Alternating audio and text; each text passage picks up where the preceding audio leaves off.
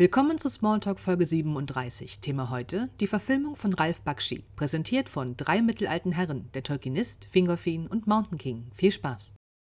Hallo und herzlich willkommen zu einer neuen Folge Smalltalk Nummer 37. Ich freue mich sehr, euch heute begrüßen zu dürfen. Wir haben heute Ralph Bakshis äh, legendären und berüchtigten Herrn der Ringe-Film im Auge von 1978. Äh, ich begrüße euch, wie gesagt, recht herzlich und freue vor allem, dass wir heute einen Gast dabei haben. Für diejenigen, die schon ein bisschen länger dabei sind, beim Tolkien Cinematic Universe hat sie damals schon ihre unglaubliche Filmkompetenz zur Verfügung gestellt. Ich freue mich sehr, dass sie heute Abend wieder dabei ist. Hallo Antje, schön, dass du dabei bist. Hi, schön da zu sein. Hallo. Hallo, schönen guten Abend. Ha hallo. Ins Gesicht, ey. Das ist, das ist so geil, dieses, äh, dieses Nicht-Glauben, dass es ein solches filmisches Meisterwerk gibt Es und er es äh, bis, ja. bisher nicht gesehen hat. Ja? Und er sich fragt, wie sein Leben sinnvoll sein konnte davor. Und Ich frage mich halt, was für ein Leben man haben muss, dass man diesen Film auch noch gut findet. Das ist die entscheidende Frage für mich. ein nicht näher benannter äh, Discounter in Deutschland, ähm, Aldi, hatte diese Woche Ja. griechische Woche und deswegen gibt es heute Abend Mythos Bier, weil es ist ein mythischer Film. Ich fand das sehr passend. Lass uns bitte mit dem Film anfangen und äh, nicht zu lange auf Marcells Blödsinn äh, eingehen. Ja, Ja, wie man sich äh, offenbar schon raushören kann, ich finde den Film unglaublich schlecht. Nichts passt zusammen. äh, er ändert seinen Stil teilweise in derselben Szene mehrmals. Er ist nicht konsistent, Haarfarben wechseln. Ähm, er versucht sich am Buch zu orientieren, aber schafft es halt auch nicht immer, dann die 1 zu 1 Dialoge irgendwie in einen Kontext zu bringen, dass das auch wirklich funktioniert für den Zuschauer. Und ähm, ja, ich bin noch eingeschlafen ähm, bei den höheren äh, Szenen, weil es dann einfach nur noch irgendwelche schlecht animierten Rotoskopaufnahmen hintereinander weg gab und nichts passiert ist gefühlt, außer dass Leute von links nach rechts laufen und ein bisschen mit, mit Fake-Waffen rumwedeln. Äh, Irgendwann hatte ich einfach genug von der Scheiße und bin eingepennt. Dito. Ja. Dito. also ich habe ihn vor, also ich habe ihn beendet vor einer Stunde oder so, glaube ich, oder näher vor knapp zwei Stunden. Also noch Weil ganz ich- frisch, ja.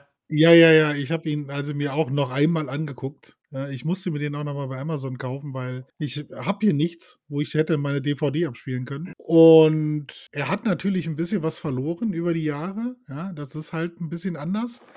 Aber wenn ich überlege, so der erste Eindruck damals, das war ja überhaupt so das, das erste Ding in dieser Richtung. Nee, also das, äh, ja, er ist jetzt kein äh, äh, absolutes Me- Meisterwerk cineastischer Kunst, obwohl eigentlich schon, so in dieser Art und Weise. Gerade weil er so chaotisch ist und weil er so schräg ist. Ja, aber deswegen sind wir ja heute Abend hier, um das zu erklären. Es gibt ja Gründe dafür. Also erstmal nur als für Leute, die das nicht ganz so einordnen können. 1978 ist dieser Film rausgekommen. Das war also praktisch in dem Jahr nach Star Wars. Also dem, dem äh, tatsächlich ja cineastischen äh, Mega-Event der 70er, äh, in, wo man praktisch die Filmgeschichte, wenn man möchte, so gerne einteilen möchte. Es gab Zeit bis Star Wars und seitdem gibt es alles andere. Weil irgendwie sind wir bis heute alle irgendwie darunter leidend, dass es Star Wars gibt. Hallo Disney Plus. Ähm, und äh, er hat halt äh, natürlich in eine Zeit mit reingehauen, wo Fantasy und Science Fiction zum ersten Mal wirklich in große, wirklich Umsätze reingekommen ist. Und wie dieser Film entstanden ist, ist halt im Endeffekt auch eine Geschichte der Entstehung, wie der Herr der Ringe als Buch veröffentlicht, verkauft wurde. Es gibt allein zum Herrn der Ringe vier verschiedene Drehbuchansätze. Es gab ursprünglich den Plan, den Ralph Bakshi-Film, er sollte drei Teile haben. Er sollte eine Trilogie werden wie Peter Jackson. Das hat ein Typ namens Chris Conkling geschrieben, der war eigentlich Medievist, aber auch Filmemacher und Sch- TV-Mensch. Und dann haben sie begriffen, hm, vielleicht kriegen wir drei Filme doch nicht hin. Lass uns mal auf die Hälfte kürzen, dann machen wir zwei Filme draus. Das Drehbuch war auch nicht ganz so geil. Und dann hat er gesagt, okay, ich schreibe es zusammen auf dreieinhalb Stunden in einen Film. Und dann haben sie begriffen, dass das vielleicht nicht klappt und haben Peter S. Beagle dazu geholt, den vielleicht einige Leute heute kennen, äh, als den Menschen, der das letzte Einhorn geschrieben hat. Also der natürlich ein bekannter, großartiger Fantasy-Autor ist.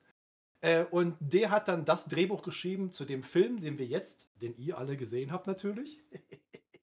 äh, und aus dem dieses Ding geworden ist. Und Peter S. Beagle haben später bestätigt, dass die Versionen, die in die Kinos gekommen sind, nicht die Version ist, die sie gemacht haben, weil der Produzent Paul Salzer Enns aus den Kopien, die sie verschickt haben an die Kinos, drei Reels rausgeschnitten hat und das Ende ganz anders aussah.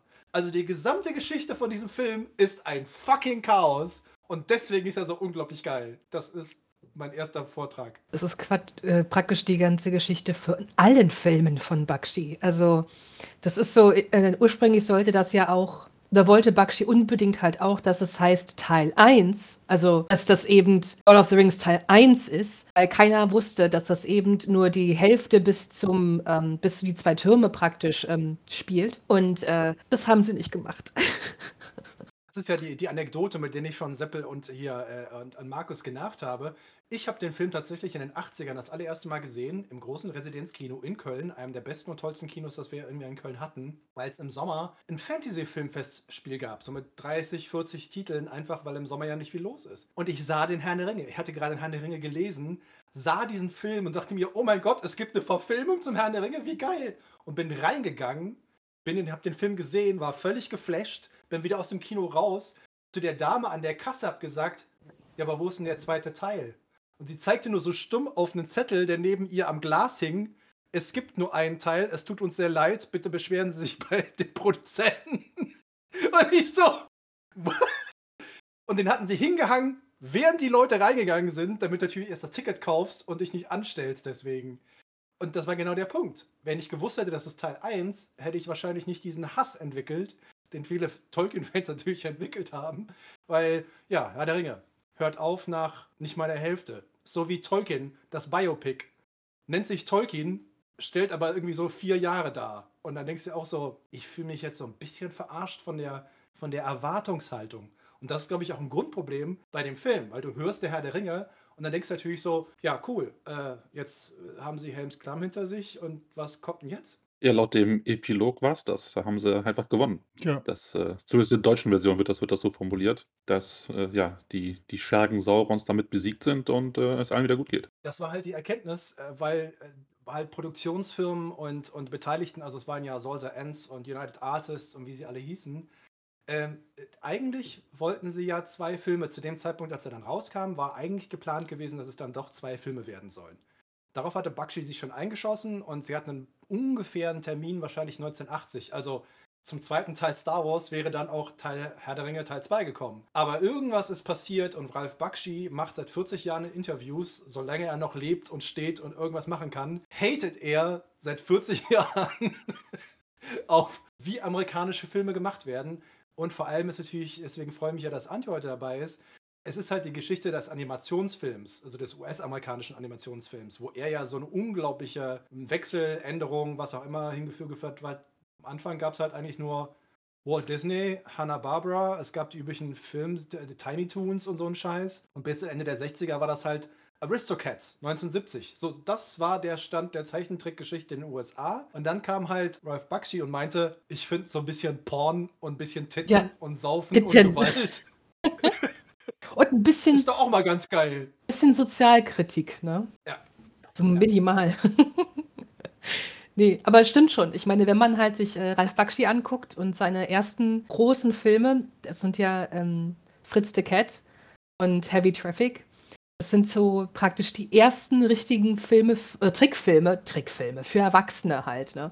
Und die sind beide ähm, so dermaßen erfolgreich gewesen, also halt auch, äh, wenn es ums Boxoffice geht. Ähm, das hätte man vorher nicht für möglich gehalten, weil vorher hatte halt so Disney die, die, die Hoheit über äh, Trickfilme im Kino und große äh, Verkaufsschlager etc. Und dann kam so jemand wie Ralf Bakshi halt da rein, der halt eben ein ganz anderes Klientel bedient, der halt äh, viel mit ähm, eben diese Sozialkritik halt rumschmeißt, mit sexualisierter Gewalt, mit Sex, mit, mit einfach allem, was äh, ne, amerikanisches Fernsehen nicht mag eigentlich. Also mit X-rated Movies, die wir heute total lieben, die heute erfolgreich sind, aber für die damalige Zeit war das halt so, mein Gott, damit kann man Geld machen. So, ne? Ja, manchmal faszinierend, genau. Ja, Aber das hat also sich ja, also nicht nur, dass das ja so war, wie du es gerade beschrieben hast, sondern dass das ja auch in den Köpfen so war. Ja, also ich kann mich noch an wilde Diskussionen mit Menschen unterhalten, die gesagt haben, Comics sind für Kinder. Und ich musste an die ganzen Mangas von meinem Bruder denken und dachte immer so, hm, ich bin mir nicht so sicher. Ja, aber das war früher so. Und das ist ja, ohne Frage. so gewesen. Ja. Ich meine, wenn du dir halt die ganzen Filme halt anguckst, es gibt halt, ähm, abgesehen von Disney und, und noch ein paar andere Vertreter vielleicht, ganz wenige ähm, Erwachsenen Trickfilme aus dieser ganzen Zeit halt, ne, von den 60ern bis rein noch in die 90er. Dass wir heute zum Beispiel sowas haben wie Rick and Morty oder so, ne? Das ist halt ähm, praktisch dem zu verdanken, was Ralf Bakshi halt mit aufgebaut hat halt, ne? Der hat halt eine Zielgruppe für sich entdeckt, die vorher halt so in dem Sinne nicht da war. Ich meine, Comicbuchleser gab es ja schon immer halt, ne? Also die Mhm. Gemeinde gab es ja halt. Und, ähm, und er hat einfach was gewagt, weil wie gesagt, Disney und generell, das hat ihn einfach alles angekotzt, der wollte mehr. Und er ist ja auch bis heute verschrien als jemand, mit dem man nicht gerne zusammenarbeitet, so eigentlich. Er ist immer noch so Äh. derjenige, der dem das also nachhängt. Und ich finde, das ist so, so schade, weil der einfach so viel geleistet hat. Das ist so. Ja, laut seiner eigenen Aussage ist ja der Grund, dass es keinen Teil 2 gibt, weil er sich mit äh, Saul Sens halt verkracht hat, dem, dem Produzenten von und der Lizenz halt hatte. Ja. Und äh, er hatte einfach absolut keinen Bock, nochmal acht Jahre mit diesem Menschen zu verbringen. Gesagt, nee, dann mache ich halt keinen zweiten Teil. Und ja, Ja, das war's dann eben. Der mag den nicht und dann macht man es auch nicht. Er wirkt auch Also- tatsächlich so ein bisschen wie so ein Alt-Hippie. Also ihm war es halt wichtig, also ne, ähm, er hat progressiv gedacht, der hat äh, Frauen eingestellt, was Disney nicht gemacht hat. Hat die auch in leitende Positionen gesetzt. Er hat ähm, die, die Rolle der Schwarzen ähm, in den Städten halt thematisiert und dass es denen halt offensichtlich nicht so gut geht. Er wollte, dass die, dass der Vietnamkrieg beendet wird. Und vermutlich war dieser Saul Zenz eher so eine von der alten Garde oder generell viel in Hollywood von dieser alten Garde, die das nicht ganz so gesehen haben politisch und dann damit kommt man halt nicht klar. Und die Überhaltung tatsächlich, glaube ich, wichtig. Zumindest kommt es so rüber in Interviews. Dass er, da er die selbst gegeben hat, dürfte er sich auch besser darstellen, als es vielleicht ist, aber das ist das Bild, was er von sich zeichnen möchte. Das Problem finde ich aber, dass, wenn wir das jetzt alles mal auf, auf diesen Film, ne, Herr der Ringe, projizieren, was du gerade gesagt hast. Dieser Film ist so nicht Bakshi. Das ist so, das ist, das, das fuckt mich an Ja. diesem Film einfach so dermaßen ab, weil ähm, ich kannte Bakshi halt schon seit die ersten Tage, seitdem ich den überhaupt gesehen habe oder Filme von ihm gesehen hatte, immer halt als jemand, der halt anecken möchte, der halt äh, politisch ist, den, äh, der auch häufig falsch verstanden wird. Und dann äh, versuchte er praktisch mit ähm, Herr der Ringe halt eben in dieses Fantasy halt reinzugehen. Und es gibt ja auch noch andere Fantasy-Filme von ihm, die halt, wie gesagt, Bakshi sind halt, ne? Also mit eben Gewalt und Titten und, und Krieg und sowas halt, halt ne? Und das, ich, ich finde, Herr der Ringe so fällt aus allen Filmen komplett raus. Den könntest du einfach so nehmen. Und abgesehen von dem ganzen Rotoscope, der, was er da verwendet hat, halt, ne, ist das so nicht Bakshi. Also ich fühle da nichts Bakshi-mäßiges. So. Ja gut, Deswegen äh, mag ich er- nicht. Er hat ja versucht, das Buch halt werkgetreu umzusetzen und äh, Ja. dann halt da Bakshi reinzutun, wäre halt ähm, ja nicht angemessen gewesen. Ja, da ich stimme ich ihm meine- auch zu. Ja. Wenn du halt einen Bakshi-Film machen möchtest mit Bakshi-Inhalten, dann kauf nicht die Lizenz am Herr der Ringe, weil es ist ein anderes, anderes Produkt. Hey, es gibt, es gibt ein, es gibt tatsächlich ein oder zwei Skripte, die noch aus der Zeit vor Bakshi stammen, Mhm. die aber natürlich die Runde gemacht haben. Und da ist halt Sex zwischen Galadriel und Frodo ist halt Big Bang. Also da gibt es halt Deng, Ja. Deng, Deng, Deng, Deng. Also ich meine, da musst du dir halt vorstellen, okay, vielen Dank, dass Bakshi das gemacht hat, nicht, Ja. und nicht der Typ davor. Äh, Ja. Sonst hätten Mein- wir ein ernsthaftes Problem bekommen. Mein Favorit in diesem anderen Drehbuch ist, dass sich Boromir und Aragorn küssen, während sie das Blut von Arwen auf den Lippen haben. Ja. Und jetzt, Es, es nimmt kein Ende. Es nimmt jetzt einfach stellt kein man sich Ende. natürlich vor, wie es dazu gekommen ist. Das scheint einen etwas anderen äh, Herangehensweise zu, zu haben, als man vielleicht von einem Tolkien, Tolkien-Geschichte erwarten würde. Das klingt so ein bisschen nach Aber ich- Fanfiction. Es, es, es klingt nach sehr, sehr früher und äh, sehr derber äh, Fanfiction. Aber äh, wie Ante schon sagt, also es ist tatsächlich, äh, selbst Wizards, der ja auch ein Film äh, mit Fantasy-Elementen offensichtlich ist und äh, definitiv eher nach Bakshi aussieht, ähm, ist halt nichts wie der Herr der Ringe. Aber ich glaube, dass natürlich beim Herr der Ringe äh, die Erwartung eben der Produktionsfirmen äh, so war, wir brauchen jetzt richtig Kohle, wir wollen richtig Asche machen mit familienfreundlicher Fantasy. Äh, und du hast gezeigt, du kannst Animationsfilme erfolgreich machen. Vielleicht bist du ja unser Ansprechpartner. Ich weiß nicht, wer auf die Idee gekommen sein konnte, das zu glauben, dass Bakshi der Richtige sein sollte. Aber irgendwie ist es halt passiert. Ja, aber guck dir, im Endeffekt gibt es ja Parallelen zu Jackson. Ja? Hätte jemand von uns vorher gesagt, dass Jackson der, der, der ein guter Regisseur für den Herr der Ringe wäre? Mit dem, was er davor gemacht hat? Nein, Keiner. Nee, Niemals nicht. nee, auf niemals. keinen Fall. nein. Ja. Und siehe da, also zumindest das hat er ja ziemlich gut hingekriegt. Ja, danach reden wir nicht mehr. Dann kommen wieder Ja schlechte gut, Vibes aber rüber. Dirty Parallele auch schon auf, weil Bakshi jetzt eben nicht hinbekommen. Ja, also wenn man das so betrachten möchte, schon. Also man kann natürlich Ab anerkennen, dass er für Animationen viel geleistet hat, aber er ist kein guter Regisseur. Er hat keine Ahnung von Pacing, er hat keine Ahnung von Dialogen, er hat keine Ahnung, wie man Dinge platziert. Also die, die, die Schlachten zum Beispiel und die Kämpfe in, in Moria. Nichts davon ergibt Sinn. Also die, die, wo die Charaktere stehen, das Gefühl für Raum, für Bewegung ist nicht vorhanden. Das wirkt komplett zufällig irgendwo hingestellt, ohne sich Gedanken zu machen, wer sich wann wo aufhält und ob das Sinn ergibt. Ja, das liegt aber auch so ein bisschen daran, weil Bakshi ist halt an sich ein Künstler. Der ist jetzt kein Ja. richtiger Regisseur. Also er ist ja auch irgendwann dann halt in, in praktisch in Ruhestand gegangen oder auch mehrmals hat er versucht, in Ruhestand zu gehen, weil er selber immer seinen Traum vom, ich möchte gerne Künstler, also Zeichner, Painter Ja. halt sein. Halt, ne? Ja. Und das merkt man, seine Filme sind alle nicht so geil. Also die sind halt alle, wie gesagt, ähm, sehr auf einer künstlerischen Ebene, so sozialkritischen Ebene halt äh, ziemlich hoch. Ich finde halt, ähm, er ist dafür eher bekannter, als dass er eben gutes Pacing macht. Ich meine, habt ihr mal, okay, äh, ich weiß nicht, wer es genau, habt ihr mal Cool World gesehen? Das ist halt sein letztes großes, wirkliches Projekt gewesen und das ist eine Katastrophe. Es ist so schlimm, aber es ist auch ein bisschen historisch gewachsen. Ähm, weil, wie gesagt, alle Filme von ihm haben eine tragische Hintergrundgeschichte zur Entstehung und, äh, und sind alle einfach nicht so geil. Das ist ja auch nicht, was ein Bakshi-Film ausmacht. Aber ja, gut. Also, ich, ich glaube, wenn man halt Herr der Ringe jetzt so als, an sich betrachtet, der Film ist halt wirklich mega scheiße. Sorry, aber das ist, das ist einfach so schlimm. Es ist so.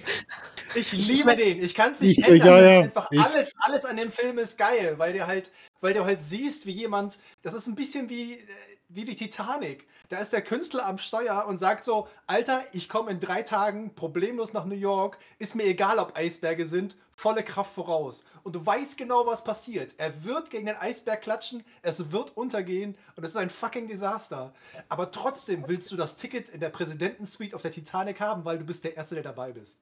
Und Ja. so fühlt sich für mich der Herr der Ringe-Film von Ralph Bakshi an, weil er hat das Thema, er kommt da mit Ideen an, er macht das mit Rotoskopie, was nie wieder in dieser Form so in der Technik jemals wieder so ausführlich benutzt wurde, weil offensichtlich alle der Meinung waren, okay, das, ja, Rotoskopie wurde natürlich später noch verwendet, aber äh, auch heute wird Rotoskopie noch verwendet, aber heute ist es ja eine digitale Technik und Richtig. früher wurde ja wie wild rumgezeichnet.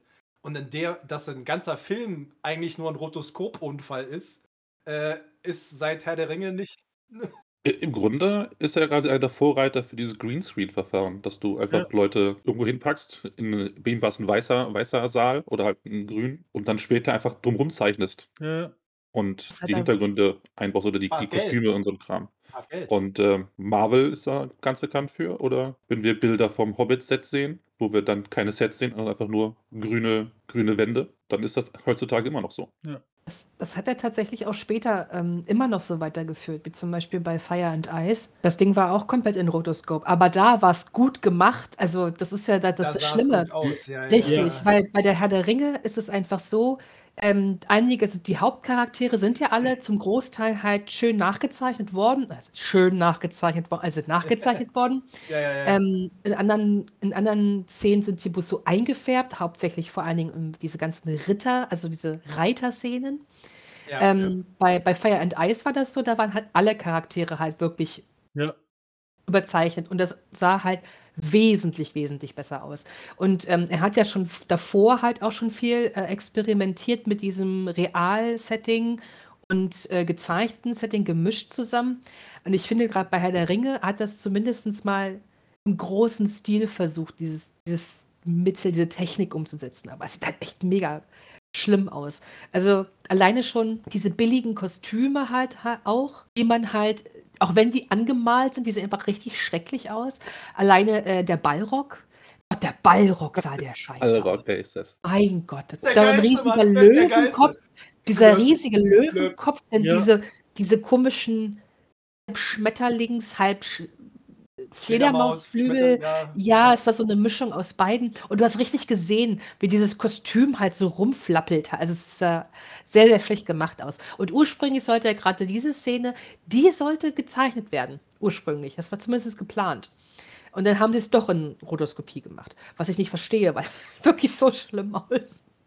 Ja gut, ihnen ging Zeit und Geld aus und Rotoskopie Ja, war einfach billiger, als tatsächlich zu zeichnen. Was natürlich die ganze das ganze Vorhaben von dem Film so ad absurdum führt. Du hast, äh, ein Buch, das als nicht verfilmbar gilt, weil man halt die die Hintergründe, die Landschaften, die s Fantasy-Aspekte ja nicht darstellen kann mit einem normalen Film. Also machst du 'n Anima Animationsfilm draus. Du nutzt dann eine Technik, die erforderlich macht, dass du es trotzdem real drehst. Und dann bist du wieder an Punkt 1 angelangt und hast dann so Ergebnisse wie ein ein Balrog, der einfach nur 'n Typ in 'nem schlechten Kostüm ist. Oder Äh, der wei der Höhlentroll, den Gandalf ausdrücklich erwähnt, der ist halt genauso groß wie alle anderen. Das ist kein Troll. Oder Es ist halt, du denk einfach die alten Boris Karloff-Filme aus den, aus den Ja. 30ern, wo der, wo der Typ halt diese riesen Sch- Schuhe, diese Stiefel anhatte, damit er so besonders groß wirkte. Und genau das sind diese Schuhe und Stiefel, die du auch beim gezeichneten Balrog sehen kannst, dass der Typ halt solche Absätze einfach getragen hat, damit er größer wirkt.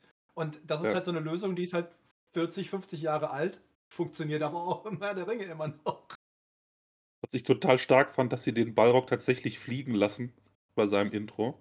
Ja. Und dann fällt er die Brücke runter.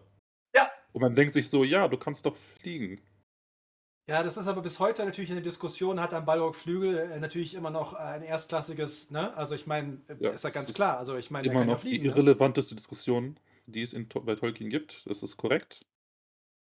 Aber offensichtlich, wenn er Flügel hat, sind die nicht zum Fliegen gedacht, sondern nur für Style. Weil sonst Ich würde habe nicht runterfallen. Also, wenn ein Balrog fliegen kann, dann braucht Gandalf nicht auf der Brücke zu stehen und zum Einstürzen bringen, weil es hat ja keinen Effekt.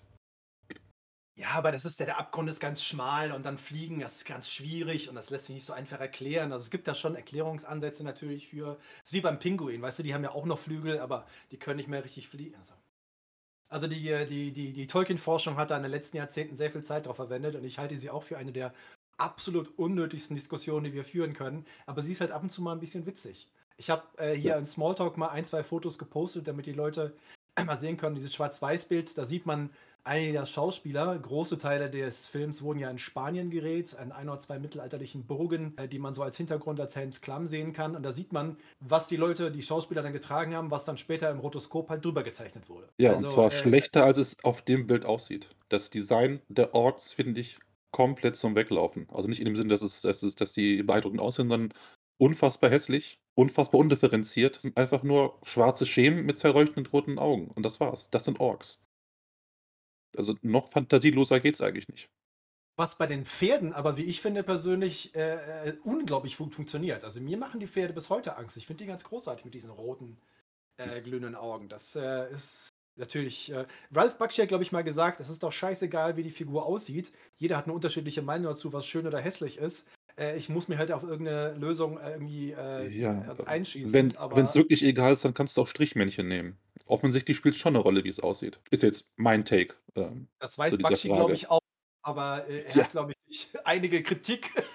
Er ist sehr gut darin, sich Dinge zurechtzulegen, ja, ja. Was ich witzig fand tatsächlich, er hat ja auch erzählt, äh, dass das einer der Filme war, wo er sehr viel Feedback bekommen hat von Tolkien-Fans, die natürlich alles zerrissen haben, was es, äh, zu zerreißen gibt, bis Ja. hin halt zu zu Morddrohungen und Leuten, die ihn umbringen möchten. Und ich dachte mir so, irgendwie ist es auch auch schön, dass das auch damals schon der Fall war. Es war es ist nicht das Internet, das die Leute dumm gemacht hat, sondern Leute waren auch in den 70ern komplett dämlich offensichtlich. Ja, leider hört man heute von den Leuten halt viel mehr, weil viel mehr Leute irgendwie was auf Twitter schreiben können. Das ist halt das äh, Ja, ja. einzige. Ja, ja. Nein, aber äh, kommen wir doch mal vielleicht äh, zum, zum Inhalt tatsächlich. Also äh, der äh, Ralf Bakshi-Film stellt eigentlich, abgesehen von der äh, üblichen, bekannten, berühmten Lücke äh, Tom Bombadil, kommt eigentlich schon eine ganze Menge so vor und äh, war ja auch Mhm. Vorbild ganz offensichtlich für mehrere Szenen in der Jackson-Verfilmung. Ja, ja. Also wie, wie Aragorn zum Die Beispiel gezeigt wird im Zental Pony, eins zu eins, ne?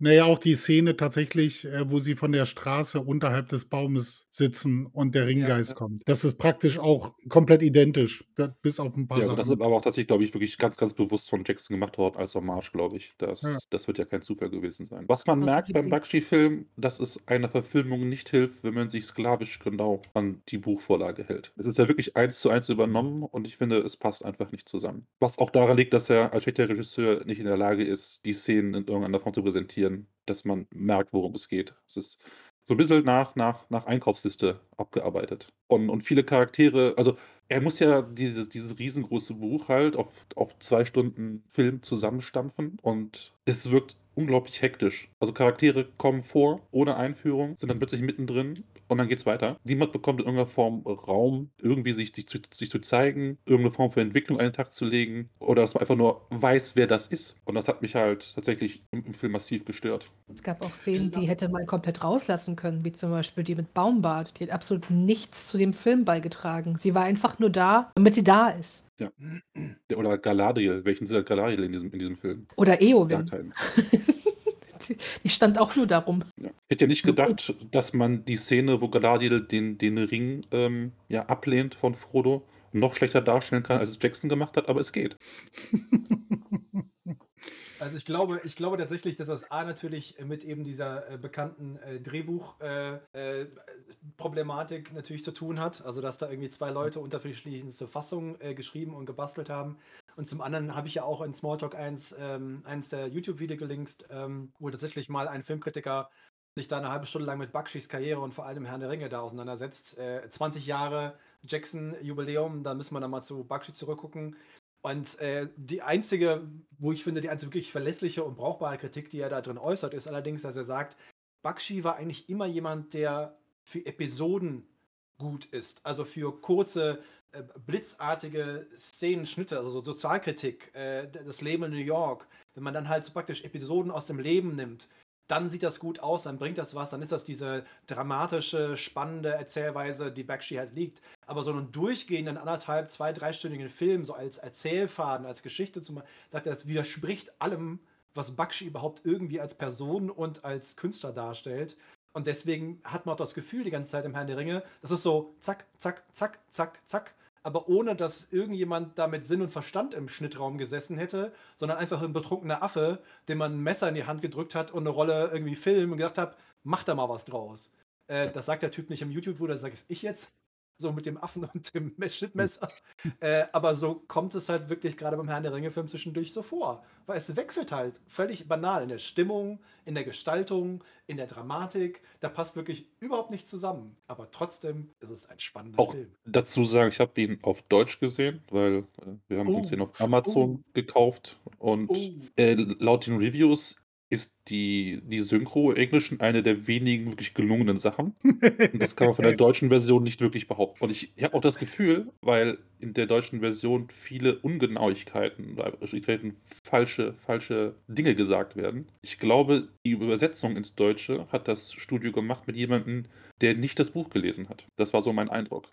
Weil es immer so, so kleine Details, die halt dann einfach nicht stimmen oder halt dem widersprechen, was du aus, aus Tolkien halt kennst. Und zum Beispiel Lutz heißt halt nicht Lutz, sondern Bill. Ja, genau. Und das wird nicht passieren, wenn du den Herr Ring auf Deutsch gelesen hast. Ja, die Übersetzung kann ich also auch nicht wirklich äh, empfehlen, muss ich äh, ganz klar sagen. Ja. Wir hatten keine Wahl. Aber da springen wir dann halt wieder zurück. Sci-Fi hatte sich gerade etabliert. Wir, wir haben ja darüber gesprochen mit Star Wars. Aber Fantasy spielte noch keine Rolle. Weißt du, da haben die Leute, ich, also ich weiß nicht, wir haben ja, glaube ich, mal intern mal gesprochen, dass äh, das Fantasy zu diesem Zeitpunkt noch nicht da war, wo es ja heute ist. Ja, dass du damit äh, relativ viel Geld verdienen kannst, äh, große, komplexe Welten schaffen kannst und dich da ein bisschen austoben kannst. Das war halt in den 70ern, war das noch nicht so sehr. Ja, wie gesagt, Star Wars war da, da haben die Leute so gemerkt, so, okay, man kann vielleicht mit der Art noch was machen, aber äh, wir wissen ja eigentlich, dass die deutschen Synchros eigentlich schon ziemlich gut sind. Ja, also wir sind, wir haben auf jeden Fall den Luxus, dass wir deutlich besser sind, als es viele andere Länder sind. Aber ich glaube, dass das damals auch gar keine Rolle gespielt hat. Da kommt jetzt so ein Film,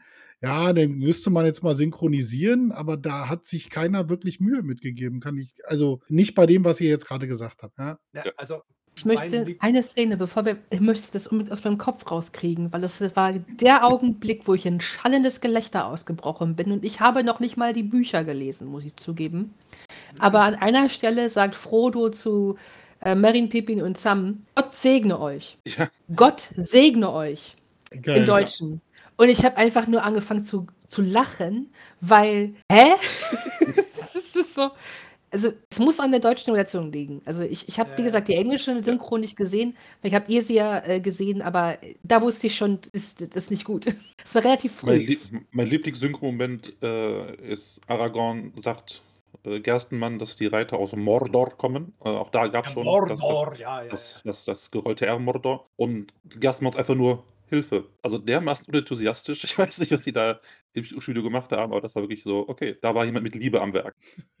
Ja, also es ist ja vor allem so, äh, was natürlich jetzt so schade ist, weil es halt verloren geht in der Übersetzung und vor allem mit den deutschen Stimmen. Also beispielsweise Legolas Stimme ist halt Anthony Daniels, das ist äh, R2D2, ne? Äh, Ja. Quatsch. Äh, Nee, C3PO.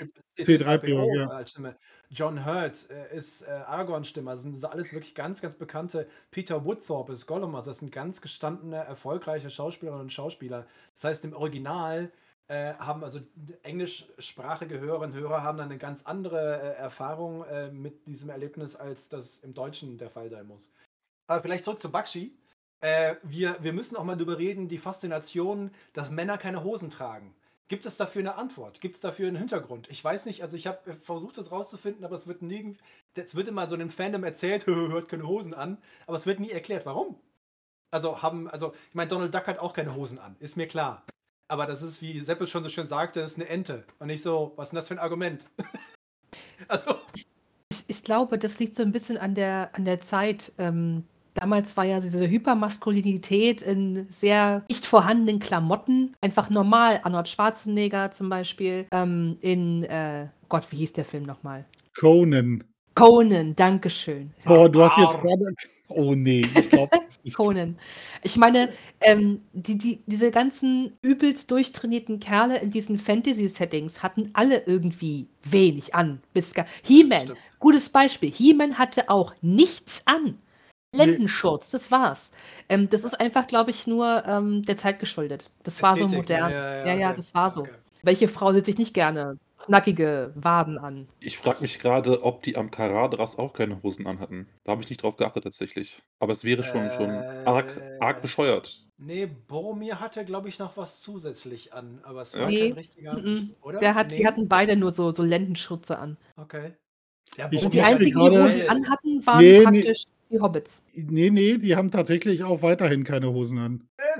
Ich habe mir die Szene gerade, ich habe mir die Szene gerade angemacht, um was beizutragen. Nein, die haben tatsächlich keine ja, das, ist auch, das, ist, das ist auch ja. so ein Punkt, finde ich, diese fehlende Liebe zum Detail. Dass man sich nicht die Mühe macht, dass sich die Klamotten den Umständen anpassen. Äh, erwarte ich eigentlich ein bisschen mehr, gerade wenn man sich als Tolkien-Fan bezeichnet, was ja Bakshi gemacht hat. Also er war ja wirklich ein großer Fan vom Buch. Äh, er, hat, er, er, ist ja, er hat ja auch Priscilla besucht, die Tochter von Tolkien, und sich quasi ihren Segen abgeholt für das Projekt. Ja, ja. Also er hat das schon, schon ernst genommen in, in gewisser Form, aber wie gesagt, er ist kein guter Filmemacher. Und Nimm das Details. nee. das ist meine Meinung, die ich jetzt nach einer Stichprobengröße von 1 ja, genau. Film, zu der ich jetzt komme und äh, von der ich auch nicht abrücke. Ihr mal Fritz the Cat guckt, ey, hab, möchte, da ich, möchte ich gerne dabei sein. Da möchte ich dabei ich, sein. Gut, weil ich habe äh, äh, für, für die Zuhörer halt auch, ne? Also es gibt aktuell noch auf YouTube tatsächlich Fritz the Cat und äh, Coonskin zu gucken halt. Coonskin auch? Krass. Coonskin auch, genau. Und, äh, und die sollte man schon gesehen haben, halt, weil das so diese, äh, das sind so die Vorzeigewerke von ihm, mal abgesehen von den ganzen Fantasy-Kram, den er noch gemacht hat.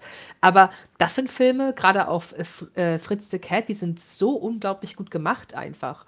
Halt, ne? Gut, Coonskin ist, ist sehr experimentell, aber der Fokus war auch ein anderer. Aber Fritz the Cat ist alleine schon, die Story ist gut ausgeführt, die, die Zeichnungen sind super toll. Also es ist sein erstes Werk und es ist einfach so ein richtig gutes Werk halt. Ne? Deswegen, wenn man jetzt einen Film von Bakshi geguckt hat. Das ist dann auch noch Deutsch. Ja, der, der deutsche Synchro. Ah, jawohl. Ja, Mann. Wie gesagt, oh, also ich, ich, wie gesagt, dieser Film sagt so wenig aus über ähm, die Filmografie von ihm halt, ne, deswegen kann man das nicht so auf sein Gesamtwerk beziehen. So. Hast du nämlich erzählt, dass der, der Comic-Zeichner von Fritz the Cat, das ist ja eine Comic-Adaption von Bakshi, ja. dass der Zeichner irgendwie den Film so kacke fand, dass er Bakshi in seinem Comics umgebracht hat? Nicht Bakshi, die, die, Figur Fritz the Cat. Ach so. Also also Fritz the Cat, es kam ja zustande, weil Bakshi halt einen richtigen Featured-Film machen wollte. Und, ähm, und das hat, äh, kam nur zustande, wenn er etwas äh, umsetzt, was es schon gibt, also Basis, basierend auf Comic, Buch, whatever. Und deswegen kam er halt auf Fritz the Cat. Und ne, der, der Künstler hat gesagt, ähm, ja klar, nehmt das ruhig, ähm, das ist eine Comicbuch-Serie gewesen. Und ähm, aber Bakshi hat halt sein Ding daraus gemacht, weil er wollte auf jeden Fall schon sehr viel mehr Sozialkritik mit reinnehmen. Er wollte die Story halt anders gestalten. Und am Ende fand aber, wie gesagt, der, der ursprüngliche Künstler diesen, diesen Zeichentrickfilm so schlecht und so furchtbar, dass er diese Figur Fritz de Cat danach umgebracht hat in der nächsten Ausgabe des Comics und danach diesen, äh, diesen diese, diese Figur hat auch für immer sterben lassen. das ist so. Wie geil! Das Ja. ist so, das ist hart. So eine, ich eine bin gewisse. Bakshi, ich mach mal einen Film und dann, äh, ja, ich finde meine, meine Figur so scheiße, ich knall sie dann ab. Wie geil. ja, also Ja. dabei ist der Film super erfolgreich gewesen. Also ich glaube, der hat 700.000 gekostet damals und hat 30 Millionen eingenommen. Das, ist, Das war für die damalige 90 Zeit tatsächlich. Für 90? sogar Ist das 90, ja, ja, 90, 90. 90. Der Herr der Ringe 90, hat ja. 30 Millionen ich eingespielt. glaube, war das das, ja. Bei. Produktionskosten von Für 7 einen bis Zei- 8. Von einem Zeichentrick, ein Zeichentrickfilm Anfang der 70er, der 90 Millionen Dollar einspielt, das war halt ist eine. Explosion. Also es hat halt, Ja. deswegen hat also überhaupt Bakshi ja Chancen gehabt, in den nächsten Jahren Filme zu machen, weil wenn natürlich in Hollywood jemand hört, ich mache aus 700.000 Dollar 90, ähm, dann blinken halt hier überall die Dollarzeichen bei den Filmemachern, das ist ja ganz klar. Klar. Und das animiert, ne? Und vor allen Dingen das Ding ist halt, das ist ein wenigen bewusst, dass, dass Bakshi halt unglaublich viele Connections hatte. Der hatte Connections zu, zu, zu Lucas, der hatte Connections zu Spielberg, Scorsese. Ähm, das, der, ist, der ist einfach bekannt, der kannte aber auch Leute. Und ähm, alleine, in wo ihr vorhin schon. Hat er nicht in Wizards sogar Mark Hamill dazu gekriegt, weil Ja. sie während der Zeit, als sie Star Genau. Wars gedreht haben, Richtig, und tatsächlich sollte der Film Wizards und äh, ursprünglich, glaube ich, War Wizards oder Wizard War oder so heißen. Und ähm, äh, Lucas hat gesagt zu ihm so: Nee, mach mal nicht. Äh, Star Wars kommt ja bald raus. Ähm, nenn ihn doch einfach Wizards. Dann gibt es da keine äh, Verwechslungen oder so. Und hat er es so gemacht, weil Bakshi gesagt hat: Ja, ist eine gute Idee. Aber ja, Mark Hamill hat da einen kleinen, äh, einen sehr kleinen Charakter gespielt und hat ihn äh, synchronisiert, ja. Ja. Genau. Aber das ist halt genau der Punkt. Ich glaube, dass Soul the Ends, ich bin jetzt nicht genau und ich muss versuchen, mich jetzt nicht erschießen zu lassen dafür, aber ich glaube, der Zusammenhang halt ist, äh, Bakshi kommt aus einem, aus, aus diesem Ghetto in New York, irgendwie da bei Brooklyn, was halt stark Jewish, halt jüdische Gemeinde hatte, aber dann sehr viel schwarzen Einfluss hatte in den 60er, 70ern. Äh, und Soul the Ends ist halt auch irgendwie so ein typischer New Yorker Typ, der auch mit dem familiären, religiösen Hintergrund, die kannten sich und waren halt einfach so Buddies. Die waren halt beide Leute, die in dem üblichen Produktionssystem aus der Sache halt herausstanden, weil sie es anders machten als die anderen großen Produktionsfirmen. Und ich glaube, die beiden haben sich deswegen so gut verstanden und gesagt, auch weißt du was, ich habe gerade die Rechte gekauft zum Herrn der Ringe, will es nicht machen. Und hat gesagt, oh ja, cool, ist ja eigentlich ganz geil. Und daraus ist das überhaupt erst entstanden. Und so sind halt, so werden halt heute keine Filme mehr gemacht. Deswegen habe ich wahrscheinlich diese melancholische äh, Haltung zu diesem Film, weil Filme machen heute halt anders laufen muss, weil das in der Form gar nicht mehr geht. Da sitzen nicht zwei Leute und sagen so, wir machen jetzt mal einen Film, sondern da muss halt irgendwie ein, ein Board of Directors sagen, wir möchten gerne die nächsten Filme für 3 Milliarden machen, wir möchten aber einen Return auf 15 Milliarden haben, mach mal. Das, sowas wie Herr der Ringe Bakshi würde heute nicht mehr gemacht werden. Also ist einfach nicht mehr möglich, weil so ein Typ wie Bakshi einfach nicht mehr existiert. Glaube ich. Vielleicht liege ich da falsch. Ja, zumindest werden wir das erst in ein paar Jahren wissen, ob wir wieder so, so was bekommen. Weil meistens ist das ja auch erst im Nachgang. Also ich glaube, ich bin mir noch nicht mal sicher, ob ich erst Feuer und Eis kannte und dann den Herr der Ringe. Ich weiß nur, bei Feuer und Eis war ich hin und weg. Das fand ich eine wunderbare Fantasy-Animationsgeschichte. Ja, war Da auch war, wirklich da, da war er ja auch wieder der Bakshi, den man erwartet hat. mit Titten. Mit Titten, genau. Mit Titten. Ja, ja, den, den, so habe ich die DVD auch, ja. Ja, das ist ja auch, so geht es mir ja auch, wenn ich die, wenn, wenn ich Bücher lese oder so, wenn das nicht aus dem Jahr ist, in dem ich das lese, sondern versuche mal, mich darauf einzulassen, wie das wohl damals so angekommen sein muss. Ja, und für damalige Verhältnisse war das einfach, das war ja eigentlich für eine sehr kleine Gemeinde, dieser Film. Ja, deswegen hat der ja auch nicht so viel eingespielt wie jetzt zum Beispiel für The Cat. Ja, das ist eine sehr überschaubare Geschichte. Ich meine, wir, wir haben uns alle, alle schon mal darüber unterhalten. Wir haben uns auch mit diversen Gästen schon darüber unterhalten, wie, wie, sind, wie ist man zum Herr der Ringe gekommen, ja. Und äh, wie viel, wie, wie, wie doch schwer es auch war, Gleichgesinnte zu finden in der Zeit. Ja, weil du nicht gleich als Nerd rausstechen wolltest oder sonst irgendwas, weil das war einfach nicht üblich. Ja, und dafür ist der Film einfach grandios. Also bei mir bleibt es auch. Natürlich habe ich den heute, habe ich heute auch den Ballrock gesehen und dachte nur so, scheiße. Ach, stimmt ja, so sah der aus. Und mir dann auch wieder so dachte, okay, also man muss ja auch, äh, wenn, so wenn man den heute das erste Mal sieht, denkt man sich auch so, Alter, was zur Hölle. Ja? Was ich ganz spannend an diesem Film finde, ist, ähm, äh, ich musste spontan an eine Passage aus einem King-Buch denken. Und zwar, äh, ich glaube, das kennen auch noch nicht so viele, das ist der Talisman. Ja, das ist, äh, da wird eine Reise von einem Jungen beschrieben, der einmal über den ganzen US-amerikanischen Kontinent äh, einmal rüber muss und immer zwischen Welten hin und her springt, ja. Und aus, ein, aus, aus dieser Parallelwelt bringt er einen Wolf mit. Also der Typ heißt Wolf und ist so ein, ein relativ zurückhaltender Werwolf. Ja? Also passiert nichts. So, und der ist komplett überfordert von diesen, weißt du, von den Gerüchen, von den Autos und alles. Und der kommt ja aus eher, also die Parallelwelt ist eher so, was wir als Fantasy kennen, ja. Wenig Technologie. Soweit ich mich erinnere, ich höre es gerade erst wieder. Jedenfalls irgendwann sind die so fertig und der Protagonist will einfach nur pennen und dann gehen die zusammen ins Kino. Ja? Und was gucken sie sich an? Nein.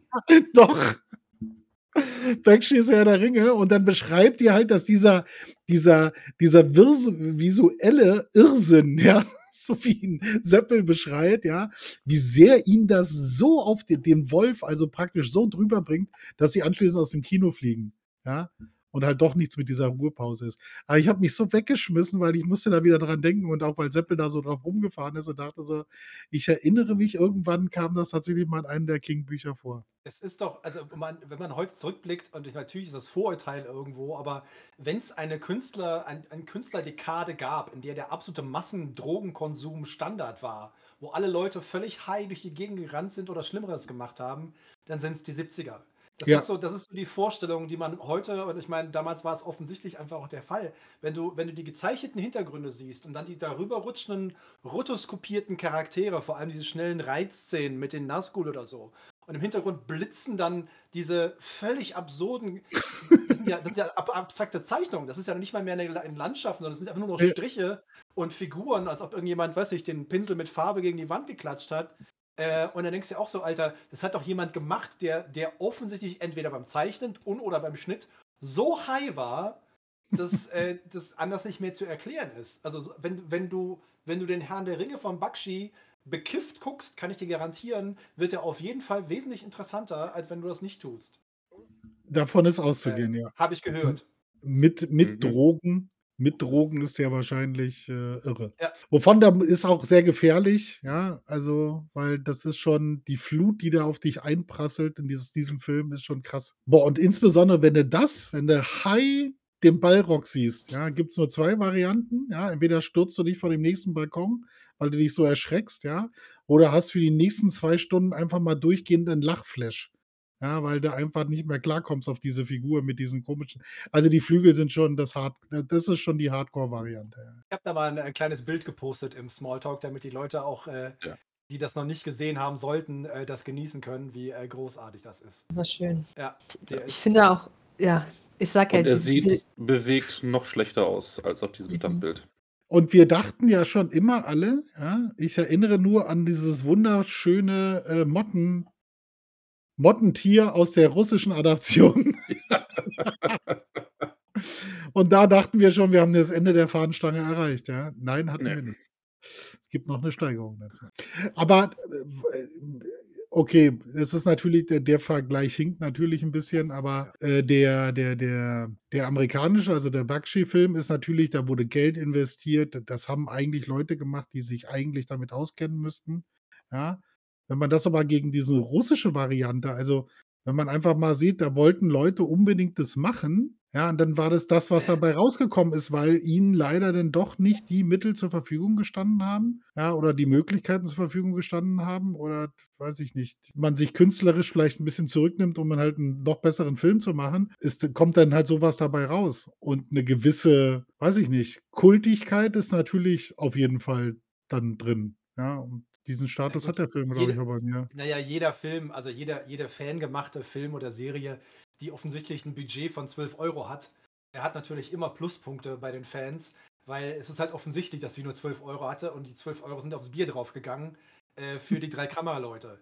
Also dann, dann weißt du ja auch, äh, ne, da, da ist Mhm. halt Herzblut dabei, da ist halt Begeisterung dabei, da weißt du halt, dass totaler Bullshit ist. Aber die Leute wollen das halt unbedingt machen, weil sie es halt einfach großartig finden. Vor kurzem hat sich zum Beispiel, ich glaube, das war über die Facebook-Seite der Tolkien Society, hat sich der Mann gemeldet, der tatsächlich wohl den allerersten Fanfilm zum Herrn der Ringe gemacht hat. Und das war 1969 oder 71. Da waren so die ersten amerikanischen Treffen waren da. Und er Geil. auf einem der allerersten Treffen, hat er einfach eine, eine, eine, eine hier F8-Kamera dabei gehabt, hat eine 8mm Kamera und hat einfach lustig durchgefilmt, weil ein paar Leute halt in Kostüm da waren. Und hat das Ding halt 50 Jahre lang bei sich zu Hause im Schrank gehabt und hat es letztens dann mal digitalisiert, sodass man den halt sehen kann. Und ich kann dir versprechen, es sieht wirklich unglaublich süß aus, wie Ende der 60er, Anfang der 70er Leute sich Cosplay äh, vorgestellt haben. Das ist natürlich super nett, aber äh, im Vergleich zu Bakshi, United Artists als Produktionsfirma, Salsa Ends mit seinen ganzen Rechten, der später mit englischer Patient und allen möglichen anderen Dingen berühmt und berüchtigt wurde, äh, ne, da hätte man ja eigentlich erwarten können, okay, cool, vielleicht wird's ja was. Und vor allem, es ist der Haar der Ringe. Und äh, es ärgert mich halt heute äh, immer noch, dass es halt wirklich, wo er sagte, Bakshi, Teil 1, den zweiten machen wir noch, dann wäre ich mal, ich wäre wirklich neugierig, wie der zweite Teil ausgesehen hätte. Das hätte mich, das fände ich total spannend. Aber so ist der erste Teil natürlich äh, absolut äh, unerträglich, weil du bist bei Helms Klamm, sie prügeln sich da rum, alles ist gut, äh, da- das Ende des Zeitalters, lala, sabbel, sabbel. Und dann tönt dieser großartige Soundtrack von Leonard Rosenman, äh, der Jenseits von Eden gemacht hat und später zurück in die Gegenwart, Star Trek und Robocop 2. und äh, ja, und dann ist der Film vorüber. Und ich denke mir so, und es gibt, es gibt keine Specials, es gibt keine Erklärung, es gibt kein anderes Material, es ist nichts mehr übrig, was man noch irgendwie nachgucken könnte. Das Einzige ist, dass Bakshi sich seit 20 Jahren selber finanziert, seitdem es das Internet gibt. Der verkauft die einzelnen Cells, also die einzelnen gezeichneten Bilder, die, die einzelnen äh, Dias aus dem Film im Netz. Also wenn du jetzt auf Ebay gehst und eingibst, schreibst Bakshi, sind da Cells aus dem Herr der Ringe-Film, kannst du kaufen, original aus dem Film, zwischen 350 Dollar bis 1200 Dollar, je nachdem, wie beliebt die Szene ist. Also so einen geilen Gandalf kriegst du für einen Tausender und so einen hässlichen Gollum von hinten kriegst du für 350. Und damit finanziert sich der Mann seit 20 Jahren. Und er so, ja, wenn die Leute so doof sind, das zu kaufen. Ja. nicht, also, er verkauft ja auch generell Kunst halt, ne? Also es ist ja nicht so, dass der jetzt irgendwie arm dran wäre und das halt Nö. verkauft und dann so, nee, also es ist ja nicht, aber der Mann ist ja auch schon echt weit über 80 halt, ne? Und ähm, seine Familie, die, äh, die lebt praktisch seine, äh, seine Kunst halt weiter. Die versuchen eben damit auch selber so ein bisschen publik zu sein. Ähm, und ganz ehrlich, ich würde töten, um ein so ein Bild zu, zu haben. Einfach nur, also nicht unbedingt von, von, von Herr der Ringe vielleicht, aber ich, ich, ich denke, so auch so ein Kunstwerk von Bakshi zu besitzen, das ist schon, das ist schon, schon nice. Wäre schon geil, auf jeden Es Fall. wär schon- Also, äh, Doch wenn Also das, ja- äh, es ist ja dieser Punkt, was du ja schon erwähnt hattest. Ne? Er, ist ja, er ist ja offensichtlich auch jemand, gerade in den letzten Jahren hat er ja sehr viel Zeit in seine Kunst investiert und man sieht auch tatsächlich, er hat ja auch ein oder zwei Ausstellungen zwischendurch gehabt in New York, glaube ich. Ähm, äh, alles sehr abstrakte, äh, nicht gegenständliche Kunst offensichtlich. Äh, aber das wäre natürlich schon einfach interessant gewesen, mal ihn so zu sehen, wie er das selber irgendwie sich denkt. Weil irgendwie hat man manchmal das Gefühl, naja, wenn du eigentlich das hast machen wollen, warum warst du denn bei den Filmen? Also, ne? Und dann sagt er halt wieder seinen üblichen New Yorker Satz, weil mir Disney auf den Sack gegangen ist, Mann. Und das ist halt die, das ist, war die halt die Motivation, das muss man sich halt vorstellen. Das ist halt, wann immer du aus der Gegenbewegung heraus etwas machst, kann das natürlich kreativ und revolutionär sein. Es kann aber auch einfach scheiße werden, weil vielleicht ist das andere auch schon so mies, wenn du dich darauf einlässt. Also wenn du, wenn du der Anti-Disney sein willst, was, was gibt's dann? Und dann ist die Antwort von Bakshi natürlich Gewalt, Sex, Drugs, Rock'n'Roll äh, und absurde Bilder. Und äh, das muss halt auch nicht jedem gefallen. Das äh, kann ich mir also auch sehr gut vorstellen. Aber ich, ich finde den halt, ich finde den Typen, ich finde einfach den Leb das Lebenswerk von diesem Mann äh, einfach großartig und ich finde es halt völlig absurd. Ich habe bis heute nicht herausfinden können, außer dem üblichen Satz, ich bin Tolkien-Fan, deswegen wollte ich das machen. Und ich kannte den Saul, der hatte die Rechte. Ich verstehe wirklich nicht, das ist wirklich kein Bakshi-Film. Warum hat er den Herrn der Ringe gemacht? Weshalb? Also es ergibt überhaupt keinen Sinn bei all den Dingen, die der Typ gemacht hat und was er konnte, dass er sich an dieses Thema ranwagt. Das war ein völliges Desaster von hinten bis vorne. Während des Drehs, vor dem Dreh, nach dem Dreh. Es, dieser ganze Film ist eine unglaublich erheiternde, faszinierende, so ein Lehrstück an, so macht man keinen Film. Und Bakshi sagt halt, ja, ich hab aber. Also wie gesagt, ich glaube, dass da auch viel abhängig davon tatsächlich ist, was für eine Zeit das war. Ja, und was, äh, was da so äh, abgegangen ist. Ja, weil das kam ja alles ein bisschen später. Ja, also das, was ja Antje auch nochmal gesagt hat, Conan oder Feuer und Eis, das kam dann alles Anfang der 80er. Ja? Das hat dann tatsächlich noch ein paar Jahre gebraucht, damit, damit überhaupt das ein oder andere noch dazugekommen ist. Ja, und dann hat das alles also eigentlich richtig Fahrt aufgenommen. Ja? Und dann hat man auch gesehen, oh, man kann richtig Kohle damit verdienen. Aber davor war das äh, vielleicht auch deswegen so ein bisschen, dass man halt, dass sich Obekshi gedacht hat, äh, ist doch egal, machen wir jetzt so, das ist das Beste, was ich kann, fertig. Ja, guck hier, Fussel hat auch wieder unsere, unsere Motte wieder sehr Unsere gut. legendäre Ja. Motte ist auch das beste Gift von allen Seiten. Ne? Das ist Ja, ja. schön. Ja. Russisch Herr der Ringe toppt alles. Aber das ist auch, wie, wie, wie Opa ja sagte, das ist auch wieder ein Zeichen seiner Zeit. Ne? Anfang der Ja, 90er, äh, die, die, die Welt hat sich geändert, äh, die UdSSR nicht mehr, Freiheit, endlich können wir solche Sachen machen, das ist ja total geil. Und äh, das, das merkst du halt irgendwie auch, wenn du das guckst, denkst du auch so, ach Mensch, die hatten so richtig Bock. Die wollten das einfach machen. Und die wussten, dass es völlig albern aussieht, ist aber egal. Und das macht äh, Kleine Tele ja so, finde ich, so, so unheimlich liebenswert, dass du halt siehst, äh, wie sie sich da äh, über bemühen, diese Geschichte darzustellen. Und, äh, und das funktioniert anscheinend mit uns nicht, weil unser kultureller Disconnect zur slawisch-russischen Kunstwelt und Kunstverständnis und, und Mythologie und Folklore ist ja, wir wissen, ich kenne, also ich zumindest kenne fast keine äh, äh, slawischen Erzählungen. Ein paar Märchen natürlich irgendwo, aber auch nur so am Rande. Und wenn halt da irgendwelche Leute rumlaufen und komische Sachen im Haar haben, dann denke ich mir halt so, okay, äh, äh, ist das so üblich da drüben? Und ein Russe sagt, ja, das hat folgenden Hintergrund. Und dann fangen sie an zu erzählen. Und das geht bei Kraniteli halt auch völlig unter, wie geil halt das im Land wahrscheinlich gefeiert und, und geliebt wurde. Ja. Äh, und äh, Bakshi ist halt ein US-amerikanischer, New Yorker äh, Filmemacher, der Disney scheiße fand und deswegen auf jeden Fall Sachen machen wollte, die damit nichts zu tun hatten. Und äh, das äh, kann man halt, kannst du nur in einem Kontext sehen, der unheimlich schwierig nachzuvollziehen ist. Wenn Seppel guckt den heute zum ersten Mal oder wann immer du den geguckt hast und guckt sich ihn an, denkt und sagt- er, was ist das? Was soll dieser Film, Alter? Ich habe schon, ich hab schon gesagt, wir müssen, wir müssen noch ein paar andere Filme von ihm gucken, einfach nur damit er das auch versteht. Ja, Ja. Die, die Faszination und der Ich kann es Wahnsinn. kaum erwarten. Gerne, es Ja, wird ich- großartig. ich Ja, also wie gesagt, aber- ich habe ja generell auch so eine Leidenschaft für, äh, für Filme aus der Zeit oder gene- generell Animationsfilme aus der Zeit, weil die alle so, eine, so, so einen Charme haben, den bekommst du heute nicht mehr. Ne, du hast halt viel animierten, computergenerierten Kram, auch vielen sehr derben Kram, aber nicht mit diesem Charme und schon gar nicht, weil ich es so schade finde.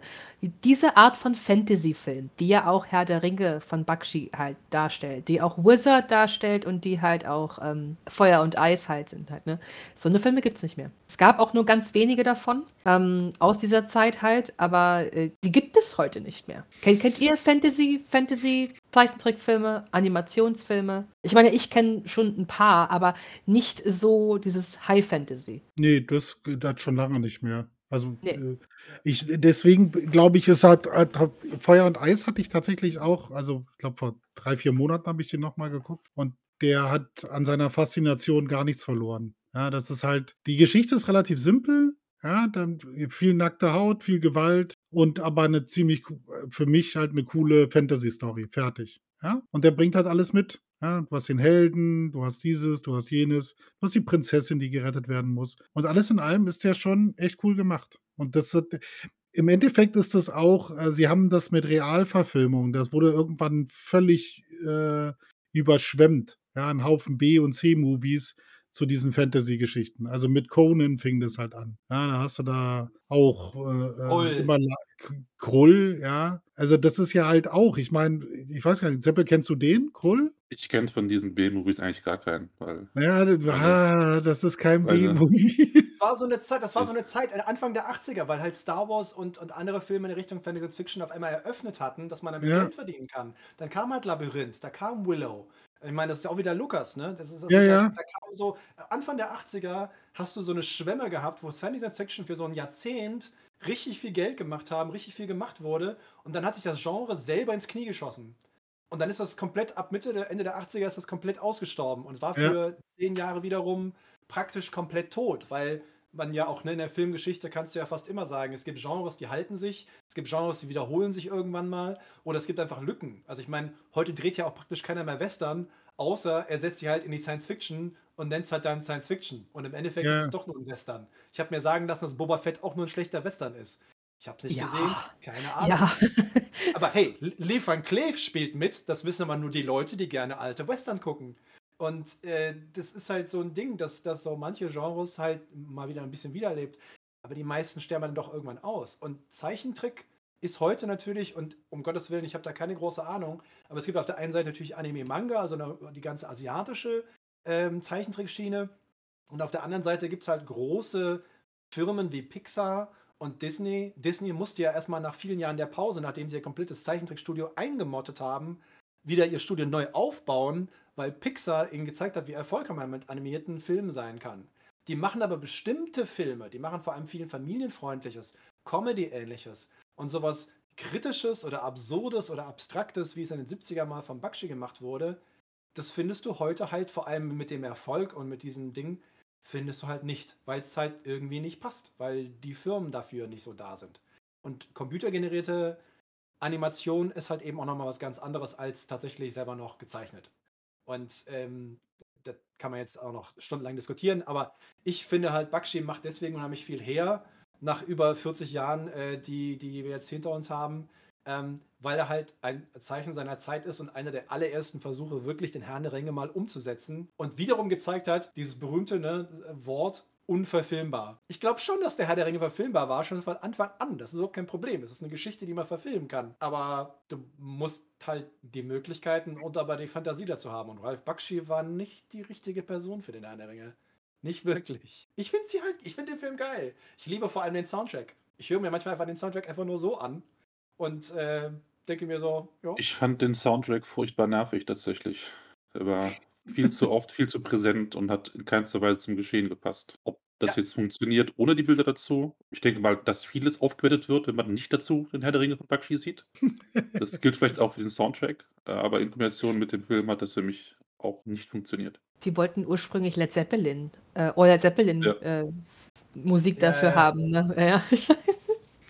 Ja, Genau. ja. Äh, Led Zeppelin wollte wollte das auch, weil sind ja auch, Herr der Ringe-Fans. Sie haben auch 'n 'n paar Songs, wo sie Tolkien-Geschichten verarbeiten. Aber die, äh das Studio, also die die Rechteinhaber von Led Zeppelin Backkatalog, die wollten halt Ja, ja. Geld sehen haben einfach nein gesagt. Mick Jagger wollte Frodo sprechen, aber der war schon eingesprochen. Und, äh, in einem der. Interviews erzählt äh, erzählt, ähm, Ralph Bakshi weil Mick Jagger war tatsächlich im im Studio, als sie an Ja. dem Film gearbeitet haben. Und das waren er hat halt viel mit jungen Menschen gearbeitet, die natürlich dann weil Mick Jagger damals die Rolling Stones so in den in den 70ern natürlich unfassbar groß waren. Und dann gab's halt richtige Riots im im Studio, wo alle jetzt Mick Jagger sehen wollten und sind dann die die Treppe runtergestürmt und hatte Angst, dass das Haus zusammenbricht.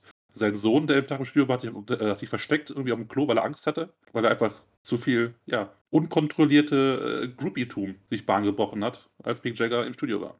Ja, die Leute glauben, BTS-Fans sind schlimm, aber damals in den 70ern, da waren die Fans noch was ganz Ja. anderes, mein Freund. Ja. Was natürlich aber bis zum gewissen Grade ja auch Sinn macht, dass Mick Jagger das wahrscheinlich gerne sprechen wollte. Ich glaube, dass der als Engländer auf jeden Fall sehr viel dichter an dem äh, an dem Buch dran war. Ja, dicht. Mhm, hauptsächlich dicht. Ja,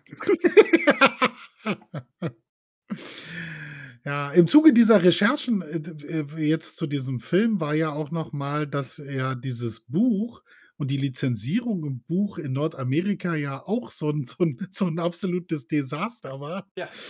Und Ja. dass es, äh, mehrere ja nicht lizenzierte, äh, Paperbacks mehr oder weniger gab, bis die sich da alle einigermaßen mal zusammengefunden haben, weil die ja auch geglaubt haben, das ist ist 'n Scheißbuch, brauchen wir nicht, verkauft sich eh nicht. Also, der erste. Verlag hat 150.000 ne, weniger. Ne, 1500 haben sie gedruckt. 1000 genau, 1500 haben sie gedruckt und dann so: „Ja, klar kannst du nicht mehr verkaufen, Die wurden die mehr“ wurden alle verkauft und dann so: „Ja, schon wenig, so 1500 verkaufte Einheiten, ne?“ Wieder absolute Mathe-Genies am Werk gewesen. Ja. Ja, ja. Also, es ist auf jeden Fall ja, er ist speziell. Also, darüber brauchen wir nicht sprechen. Ja, das ist schon also, der der passt zu nichts, was ich sonst gesehen habe. Äh, alleine dieses Mischen dieser ganzen Sachen halt, äh, selbst in in Szenen oder auch nicht, äh Ist aber super für Trinkspiele. Jede in Rotoscope-Szene einen trinken. Glaub mir, da Ja, bist du nach spätestens 15 Minuten bist du durch. Jeder einzelne Frame ist 'ne Rotoscope-Szene. Von daher ist das 'n, äh, relativ gleichförmiges Trinkspiel. Das heißt, du du setzt du setzt die Flasche nur an und lässt dann einfach nur noch laufen? Also also, so 2 Stunden lang so ganz langsam aus dieser Flasche nuckeln. Ja. Außer außer wenn Baumbart zu sehen ist, und zwar nur Baumbart, weil das ist der einzige, äh, Charakter, der gezeichnet ist komplett. Ja. Ja. Haben sie keinen in Kostüm gesteckt. Und der ist furchtbar hässlich. Auch da Wie haben wir eigentlich nutzlos. generell Ja, ja. alle alle Charakterdesigns unglaublich hässlich sind, meiner Meinung nach. Ich bin auch nicht Richtige einverstanden, wie sie der sie Sam dargestellt haben mit seinen 2 Zahnlücken und er wirkt halt wie 'n komplett kompletter Vollidiot. Ja. Das habe ich nicht verstanden. Was ich interessant Äh, finde, da ist in allen Verfilmungen, ähm, diese diesen älteren, also nicht Jackson, wird Ja. Gandalf immer komplett unsympathisch dargestellt. Der ist immer sehr, sehr sehr herrisch und und und behandelt alle um sich herum wie Vollidioten, was er im Buch auch 'n bisschen macht, aber halt sehr subtil. Also, beim Und Hobbit schon zwischendurch, ne? Ja, aber in der Hobbit-Verfilmung von von Rankin Bass, bei jetzt hier von Ralph Bakshi, ist Gandalf einfach nur 'n Arsch. Aber trotzdem mögen ihn alle. Ich denke mir so: „Ne, so wie du ihn darstellst, sind alle froh, wenn er die Brücke runterfällt.“ Das ist auch so ist super ironische super ironischer Punkt der Geschichte, dass, als die Leute erfahren haben, dass Bakshi keinen 2. Teil macht, Rankin Bass einen 2. Teil dazu macht und den als Weihnachtsspecial raushaut, um das noch mal richtig Ja. abzugreifen. Das ist natürlich großartig. Also, es gibt einen Ja. 2. Teil sozusagen Ja, ja, ja. der Ringe, aber nicht von Ralph Bakshi, Ja, sozusagen und, irgendwie. äh, den können wir auch getrost ausblenden. Was denn? Where Boah, there's a whip, there is a way. Oh, Das legendärste. Lied aller Zeiten, Mann. Boah, Alter. Ja, das ist 'n ich- Banger, muss man ganz klar sagen. Ja. Da Ich 100 denke Highlight der der Musik-Filmhistorie, definitiv. ich denke nur an diese Skelett-Nazguls, äh, da bin ich raus. Ja. Das war schon, Es äh, ist schon furchtbar sehr, sehr furchtbar geil. Das furchtbar ist dann noch noch noch zu zu freundlich ausgedrückt. Also, das war schon Es gibt es gibt in einem der Interviews aus der damaligen Zeit, also, da habe ich ja auch, glaube ich, 1 oder 2 Links gepostet in Smalltalk, ähm, da der der Charakterdesigner vom Bakshi-Film hatte Entwürfe gemacht, äh, ganz normale Sketches, äh, um die Charaktere 'n bisschen zu beschreiben. Und dann hat das Team, das Studio, das dann selber die Sachen gezeichnet hat vor Ort, hat zum Beispiel die Augen komplett vergrößert, weil das so nach diesem klassischen Disney-idealen Gesichtsschema halt diese großen Augen immer freundlich und nett sein sollen. Also, die gesamten Gesichtsformen ähnlich der des End der Anfassung sind verändert worden vom ursprünglichen Entwicklungsstadium des eigentlichen Designers. Und der war damit nicht wirklich zufrieden. Er hatte aber darauf keinen Einfluss mehr. Also, deswegen wirkt vor allem mal so jemand wie Sam und Frohl, die haben alle so Glubschaugen gezeichnet Ja. gefühlt. Und die sind Hast alle du mal übertrieben. Ich Hast du muss mal die die Galadriel Elben gesehen? die Elben machen mir Angst. Also, da werde ich Albträume von haben. Die sind Legolas! dermaßen schlimm gezeichnet. Chill. Das ist der Ja. geschielteste Legolas aller Zeiten, Mann. Die haben einfach die nehmen einfach Augen und drehen um 45 Grad und sagen, das ist jetzt 'n Elb. Ja. Ja. Und das wirkt richtig, richtig finster. Ja. Was hatte ich denn vorhin? Vorhin hatte ich was, weil sie Ja, in in der äh, noch mal zu dieser Synchro, weil sie das C immer als C aussprechen. Also, wie Ach, wir also Celeborn, ne? Celeborn, Celeborn, ja, ja. genau, genau, genau, genau. Das war Ja. die Passage und ich so: „Was zur Hölle?“ Ja, Tolkien-Experten, ne? Ja. Da musste ich, äh, etwas lachen, ja. Ja, halten wir fest, ja, eigentlich muss man den mal gesehen haben. Grade als Tolkien-Fan, glaube ich, sollte man da mal reingeguckt haben. Ja, Ja. heißt nicht, dass er einem super gefallen wird. Wir haben das kennen das Urteil von Seppel und von Antje. Ja, das ist nicht so unbedingt der Brüller. Seppel mag ja auch keine Elben, Mann. Musst dir mal Genau. vorstellen. Das Der kommt ja gar noch kein mal später. Ja, ich mag keine Elben und ich finde, so wie sie dargestellt wurden bei Bakshi, haben das selbst Elben nicht verdient. Ah, nein, aber also ich finde, den sollte man schon mal gesehen haben. Ja, egal, was da hinten bei rumkommt, das ist schon das ist schon gar nicht schlecht, wenn man das mal in seinem internen Sammelsurium gesehener Filme mal aufgenommen hat. Ja, vor allem ist er jetzt äh, tatsächlich im, im gewissen Maße aktuell, weil wir jetzt tatsächlich zum allerersten Mal einen Kinofilm gezeichnet bekommen werden. 2024. Ja. Lord of the Rings, War of the Rohirrim. Und da haben wir natürlich das, was ich schon viele Jahre über immer wieder gesagt habe und ich mittlerweile nicht mehr ganz so davon überzeugt bin, habe ich gesagt, ich möchte ein Anime. Ich möchte einen klassisch japanisch gezeichneten mit allen üblichen Stilelementen. Ich möchte Tolkien mal als Anime sehen. Und äh, ich habe jetzt mittlerweile, weil ich viele großartige Bilder gesehen habe aus dem ähm, Anime-Manga-Fandom, das auch Tolkien liebt, äh, gesehen. Da gibt es äh, hervorragende und großartige Sachen und andere, die halt, wo ich mich manchmal frage, was ist das? Aber wir werden jetzt einen animierten Film sehen. Und äh, deswegen, ich bin mal ganz gespannt. Ist Anime, ist Zeichentrick äh, tatsächlich eine Lösung für die Geschichten Tolkiens, die als Medium funktioniert oder vielleicht sogar besser funktioniert als beispielsweise eine Realverfilmung. Ich bin da super neugierig. Bakshi war der Erste, der das tatsächlich in der Form gemacht hat. Dafür hat er meinen äh, ewig währenden Respekt, auch wenn er wahrscheinlich ein bisschen gescheitert ist. Ähm, aber da müssen wir mal gucken. Also ich möchte erstmal sehen, wie War of the Realm halt aussieht und äh, ich habe jetzt keine Zweifel daran, dass der Mensch, der Ghost in the Shell neu wiederbelebt hat, äh, auch Anime und Zeichen kann. Äh, aber funktioniert Tolkien als Zeichentrick? Und äh, da bin ich äh, persönlich, muss ich sagen, sehr, sehr neugierig. Äh, deswegen kann ich also, Bakshi wird wahrscheinlich in den nächsten ein, zwei Jahren eine Wiederbelebung erfahren. Einfach weil die Leute sagen, oh cool, es gibt was Animiertes. Ja, da gibt es auch schon was Altes. Und dann entdecken sie den Hobbit und Herr der Ringe und den zweiten Herr der Ringe und alle so, ja, und das muss ich sagen, also einen äh, großen Goblin, der in den halt einfach, weiß nicht, Thorin reinlatschen kann, wenn er das Maul aufreißt, ist halt einfach unglaublich geil. Ja. Ich finde das großartig. Hm. In dem Sinne, Dies- Ralf Bakshi, Genau. wir haben ihn Ralf gesprochen. Ich, ich persönlich finde ihn großartig. Ich kann es nicht ändern. Äh, ich auch, ja, und wir haben mit äh, Antje und Seppel äh, genau die Gegenpart. Also kann man sagen, Film ist 50-50. Ja, also entweder mag man ihn, glaube ich. Ich glaube, da gibt es keine neutrale Meinung zu. Dafür ist er zu extrem. Ja, Das ich glaube schon, ja. dass du ihn entweder magst oder eher nicht magst. Ja. Was aber spannend ist, und das glaube ich, da widerspricht niemand, einfach die gesamte Geschichte um diesen Film herum. Also wie Ja. er entstanden ist, äh, wer daran beteiligt war, wie das ganze Ding gelaufen ist, äh, ist halt, äh, hat ein bisschen was von einem, von einem richtig, wenn es eine, eine Krimiserie gäbe, die die Geschichten von äh, Filmen oder Drehbüchern in der Production Hell äh, beschreiben würde und jede Folge wäre so ein Film, dann würde Bakshis Film definitiv eine eigene Folge in dieser, dieser Serie bekommen. Weil das einfach zu absurd ist, was da alles im Umfeld passiert ist. Also das ist absolut nur großartig. Kann ich nur wärmstens empfehlen als Lehrstück, wie Hollywood scheiße sein kann. Dann ist Bakshi definitiv ein super Beispiel. Wäre übrigens ein sehr groß, das wäre eine großartige Serie. Also gibt es da nicht vielleicht auch schon, also gibt es der Filmgeschichte schon ein, zwei Dokumentarserien, aber eine, die wirklich die Production-Hell-Geschichten macht, die gibt es nicht so häufig. Das fände ich eine super Serie, um ehrlich zu sein. Die, die halt so Sachen mal durcherzählt, wie es gab ja letztens den Dokumentarfilm zu dem äh, ersten Dune-Versuch, auch in den 70ern, ne? Von einem gewissen äh, osteuropäisch angehauchten Regisseur, ne, die halt äh, völlig in die Hose gegangen ist, von Dune Ja. ähm, die letztens ja NFT-Legende geworden ist, weil irgendein Idiot geglaubt hat, er würde das Originaldrehbuch. Äh, aber egal. So, so, das das finde ich eine persönlich super geile Serie, weil es halt immer wieder Geschichten gibt, die großartig sind und dann halt sterben, weil irgendjemand Hollywood gerade sagt, beispielsweise Warner Brothers, der Chef von Warner Brothers, der diesen Film unterstützt hat, wird geschasst, weil irgendwie nicht genügend Geld verdient wird. Der Neue kommt rein und sagt, ich finde den Film kacke und er kommt aufs Tablett und wird nie wieder weitergemacht. Und dann liegst du da, denkst dir so, mein Gott, wie geil wäre das gewesen, wenn dieser Film entstanden wäre. Ist er dann aber nicht.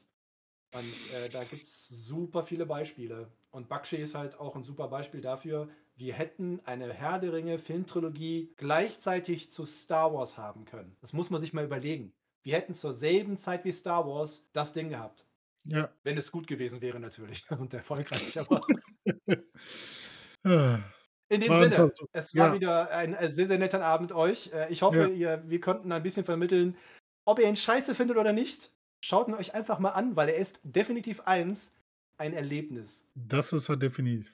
Definitiv. So kann man es formulieren, ja. Dann noch einen schönen Abend an alle. Ja, Euch einen schönen schönen Abend. guten Abend. Tschö.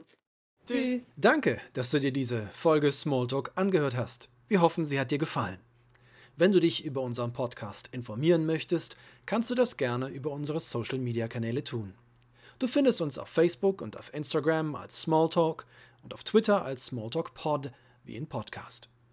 Dort findest du auch immer den direkten Link zu unserem Discord-Server, auf dem du live mit dabei oder dich mit anderen Tolkien-Fans austauschen kannst. Am meisten freuen wir uns natürlich über ein Like oder ein Gefällt mir oder noch besser, du abonnierst uns beim Podcast-Anbieter deines Vertrauens. Das hilft uns nicht nur auf unserem Weg zu Ruhm und Reichtum, sondern es bietet uns auch die Möglichkeit, mehr Leuten Mittelerde näher zu bringen. Vielen Dank im Voraus und vielleicht hören wir uns ja schon bald wieder. Eine neue Folge wird jeden Dienstagabend hochgeladen. Wir freuen uns auf jeden Fall.